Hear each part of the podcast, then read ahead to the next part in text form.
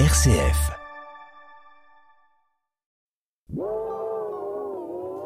Dis pourquoi? Cyril Monroe, bonjour. Euh, bonjour Renaud. Vous êtes enseignant-chercheur au laboratoire de chimie de l'ENS de Lyon et du CNRS, un laboratoire également associé à l'université Claude Bernard Lyon 1. Vous participez à des recherches sur une molécule qui permet de cibler et d'éliminer les cellules cancéreuses grâce à la lumière. Donc on peut donc vraiment soigner le cancer simplement avec de la lumière, Cyril Monroe Eh ben oui, on le peut. Alors c'est un principe qui est pas tout récent. Hein. Ça, les principes de base euh, remontent au début euh, du XXe siècle. On s'est rendu compte qu'en traitant certaines bactéries à l'époque avec euh, des colorants et en les exposant à la lumière, on pouvait avoir de la mort de ces bactéries. ça a été un peu rationalisé selon des principes que je vais expliquer un peu plus tard, je pense, dans les années 60 et depuis le début des années 80 on a pensé que effectivement ça pouvait être applicable à la thérapie des cancers, ce qui est devenu une réalité il y a un peu plus d'une vingtaine d'années. Alors ça reste encore une méthode assez confidentielle euh, par rapport euh, à d'autres traitements du cancer comme chimiothérapie plus classique, mais néanmoins ça montre une certaine efficacité. Euh, Cyril Monroe, est-ce que vous pouvez nous expliquer le mécanisme général de, de, ce dispositif, enfin de cette manière de, de combattre les cellules cancéreuses? Ah Oui, tout à fait. Donc, euh, ben, on va tout d'abord bah, administrer euh, la molécule au patient. Donc, on va l'administrer soit par ingestion, soit par injection. Une fois administrée, cette molécule va aller s'accumuler dans les cellules cancéreuses. Alors, idéalement, préférentiellement ou sélectivement dans ces cellules. Et puis, bah, une fois qu'elle sera accumulé dans ces cellules, on va l'activer par application de lumière, ça va lui conférer de l'énergie, et cette énergie, va falloir que la molécule la dissipe, la donne à son environnement, et en l'occurrence, l'environnement, ça va être euh, l'oxygène qui est présent dans les cellules. Et euh, cet oxygène euh, qui normalement nous aide à vivre, bah là, il va devenir très réactif et donc très toxique, et euh, il va réagir de manière anarchique avec les molécules qui l'entourent. Et typiquement, les molécules qui l'entourent, ça peut être l'ADN. Donc la, molécule, la cellule devient non fonctionnelle, et devenant non fonctionnelle, ça déclenche la mort cellulaire, ce qui peut être très intéressant si la cellule en question est une cellule cancéreuse, bien sûr. Alors, il existe déjà des traitements de ce type? Alors oui, il existe déjà des traitements de ce type. Euh, donc depuis le début des années 80, euh, principalement des dérivés de molécules qui s'appellent euh, des porphyrines, mais on pense que la molécule euh, qu'on a développée dans le cadre de nos recherches collaboratives avec euh, bah, nos collègues suédois et nos collègues coréens et nos collègues également de Moltec Anjou présentent certains avantages par rapport à ces porphyrines. Est-ce que certains types de cancers sont déjà soignés de cette manière et pas encore d'autres? Ah oui, oui. Alors ça, euh, effectivement, cette euh, photothérapie dynamique est restreinte à certains types de cancers. alors historiquement principalement les cancers de la peau, ce qui s'appelle également les cancers de la tête et du cou, qui sont des cancers, on va dire, de la langue, des muqueuses, voilà, intrabuccales, et euh, ça s'est étendu euh, progressivement vers les cancers de la vessie, de l'urètre, de la prostate, du col de l'utérus, des poumons, et très récemment euh, des résultats très intéressants obtenus dans le cadre du glioblastome.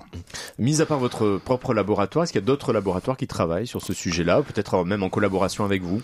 Alors bah là, dans son dans ce travail, on a collaboré avec un institut angevin, donc avec mon collègue Clément Cabanetos, qui est l'inventeur en fait de cette molécule et l'inventeur de cette classe de colorants. Cette molécule existait déjà en fait, mais c'est lui qui a soupçonné soupçonné que les propriétés peut-être de cette molécule avaient été jusqu'à présent sous-estimées, qui a entamé un projet de recherche pour essayer de euh, faire revivre quelque part cette molécule qui avait été un peu oubliée, outre son utilisation comme colorant dans des matériaux textiles ou polymères. Vous travaillez avec euh, des laboratoires étrangers aussi Avec des laboratoires étrangers, on travaille avec des collègues suédois, donc qui sont impliqués dans tout ce qui concerne les études biologiques, les études de toxicité, euh, les études de mort cellulaire et les études jusque sur le, alors je veux dire sur le petit animal, mais sur le très petit animal, puisqu'on a travailler euh, uniquement sur des embryons de poissons pour le moment. Alors, à, quel point cette molécule euh, s'avère plus intéressante que les molécules photosensibles qui sont déjà utilisées contre le cancer? Alors je dirais que cette molécule a principalement euh, deux avantages. De l'une, c'est une molécule dont la base existe déjà, c'est-à-dire qu'elle a été utilisée très longtemps comme colorant dans l'industrie des polymères et des textiles. Et bon, elle a été juste très légèrement modifiée.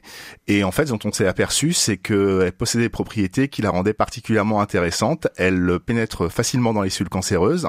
Elle s'accumule à ces endroits un petit peu spécifiques que je vais pas détailler. Et euh, ce qui la rend particulièrement intéressante, c'est que la toxicité euh, sous application de la lumière est extrêmement forte, de 10 à 100 fois plus forte que euh, les traitements, on va dire, utilisés actuellement cliniquement. Et quelque part paradoxalement, sa toxicité en l'absence de lumière est par contre, elle, extrêmement faible, de 10 à 100 fois plus faible.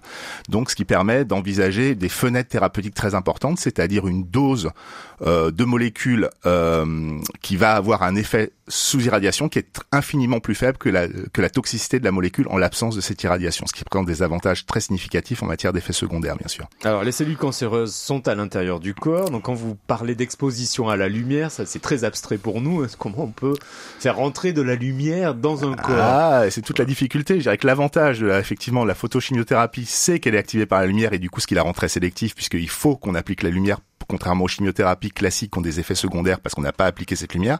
Mais par contre, le désavantage, c'est qu'il faut arriver à appliquer cette lumière. Donc c'est très facile sur les cancers de la peau, aucun problème, c'est des cancers extérieurs.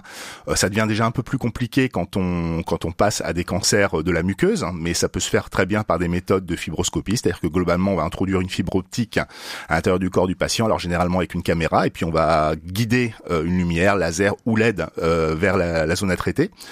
Et euh, bah, une approche qui me paraît moi très intéressante, c'est aussi en complément avec la, chirurgie, parce que quand on fait un traitement chirurgical d'un cancer, il faut enlever la tumeur, et généralement le chirurgien est obligé, afin d'éviter de laisser des cellules cancéreuses, de gratter un petit peu autour de la tumeur pour laisser, pour enlever les cellules restantes. Et là, ben, la photothérapie peut être un atout puisqu'on peut se servir justement euh, de la lumière pour euh, éliminer ces cellules. Donc soit par, euh, bah, si le patient a été ouvert pour le, dans le cadre de l'opération, soit par célioscopie tout bêtement, pour, comme c'est le cas de nombreuses opérations maintenant. Redites-nous ce qu'est la célioscopie. Alors célioscopie, c'est tout bêtement bah, une de la microchirurgie, on va dire, c'est-à-dire la une chirurgie où une très petite ouverture est effectuée et où les des, des petits instruments de chirurgie sont introduits par cette ouverture. Alors ces recherches sont menées avec un ensemble de laboratoires dont vous nous avez parlé tout à l'heure. Quel est l'apport spécifique de votre laboratoire dans ces recherches? Alors euh, oui, effectivement, euh, c'est mené par euh, une collaboration assez internationale. donc nous, ce qu'on a fait, c'est que mon collègue Angevin Clément Cabanetos nous a fourni cette molécule, mais dans un cadre tout autre. C'est-à-dire qu'à l'origine, il souhaitait utiliser cette molécule pour des dispositifs luminescents, des OLED, quoi, pour des dispositifs d'affichage à basse énergie. Et en fait, on s'est aperçu, nous, on, est, on travaille depuis longtemps sur la PDT que les caractéristiques qu'avait cette molécule pouvaient être très intéressantes euh, pour cette, euh, cette application, donc la PDT, la photothérapie dynamique. Et euh, on a anticipé que peut-être cette molécule pourrait avoir des propriétés d'interaction intéressantes avec l'ADN également. Et donc on, en a parlé avec lui, on l'a envoyé à nos collaborateurs suédois. Donc nous, ce qu'on a fait, c'est identifier les propriétés, ce qu'on appelle spectroscopiques, c'est-à-dire les propriétés d'interaction entre la lumière et la matière. Et d'autres collègues qui sont des chimistes théoriciens en labo ont essayé de rationaliser ces propriétés, parce que c'est important de comprendre non seulement d'identifier la propriété, mais de comprendre pourquoi cette propriété existe afin de pouvoir l'optimiser. Et ils ont également euh, modélisé euh, les interactions de cette molécule au sein du milieu vivant. Donc, euh, si j'ai bien compris, donc là pour l'instant vous faites des essais sur des cellules de poisson, c'est ça?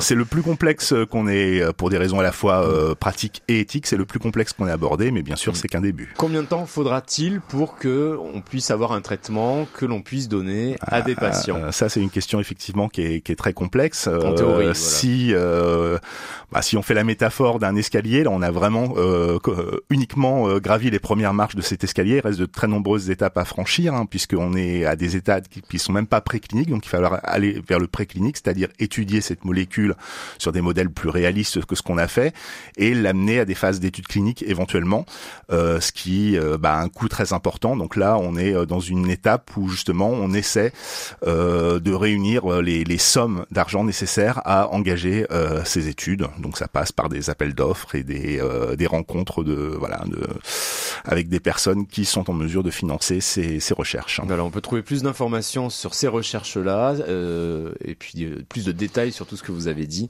sur le site du CNRS. Merci beaucoup. Mais je vous en prie, c'était un plaisir.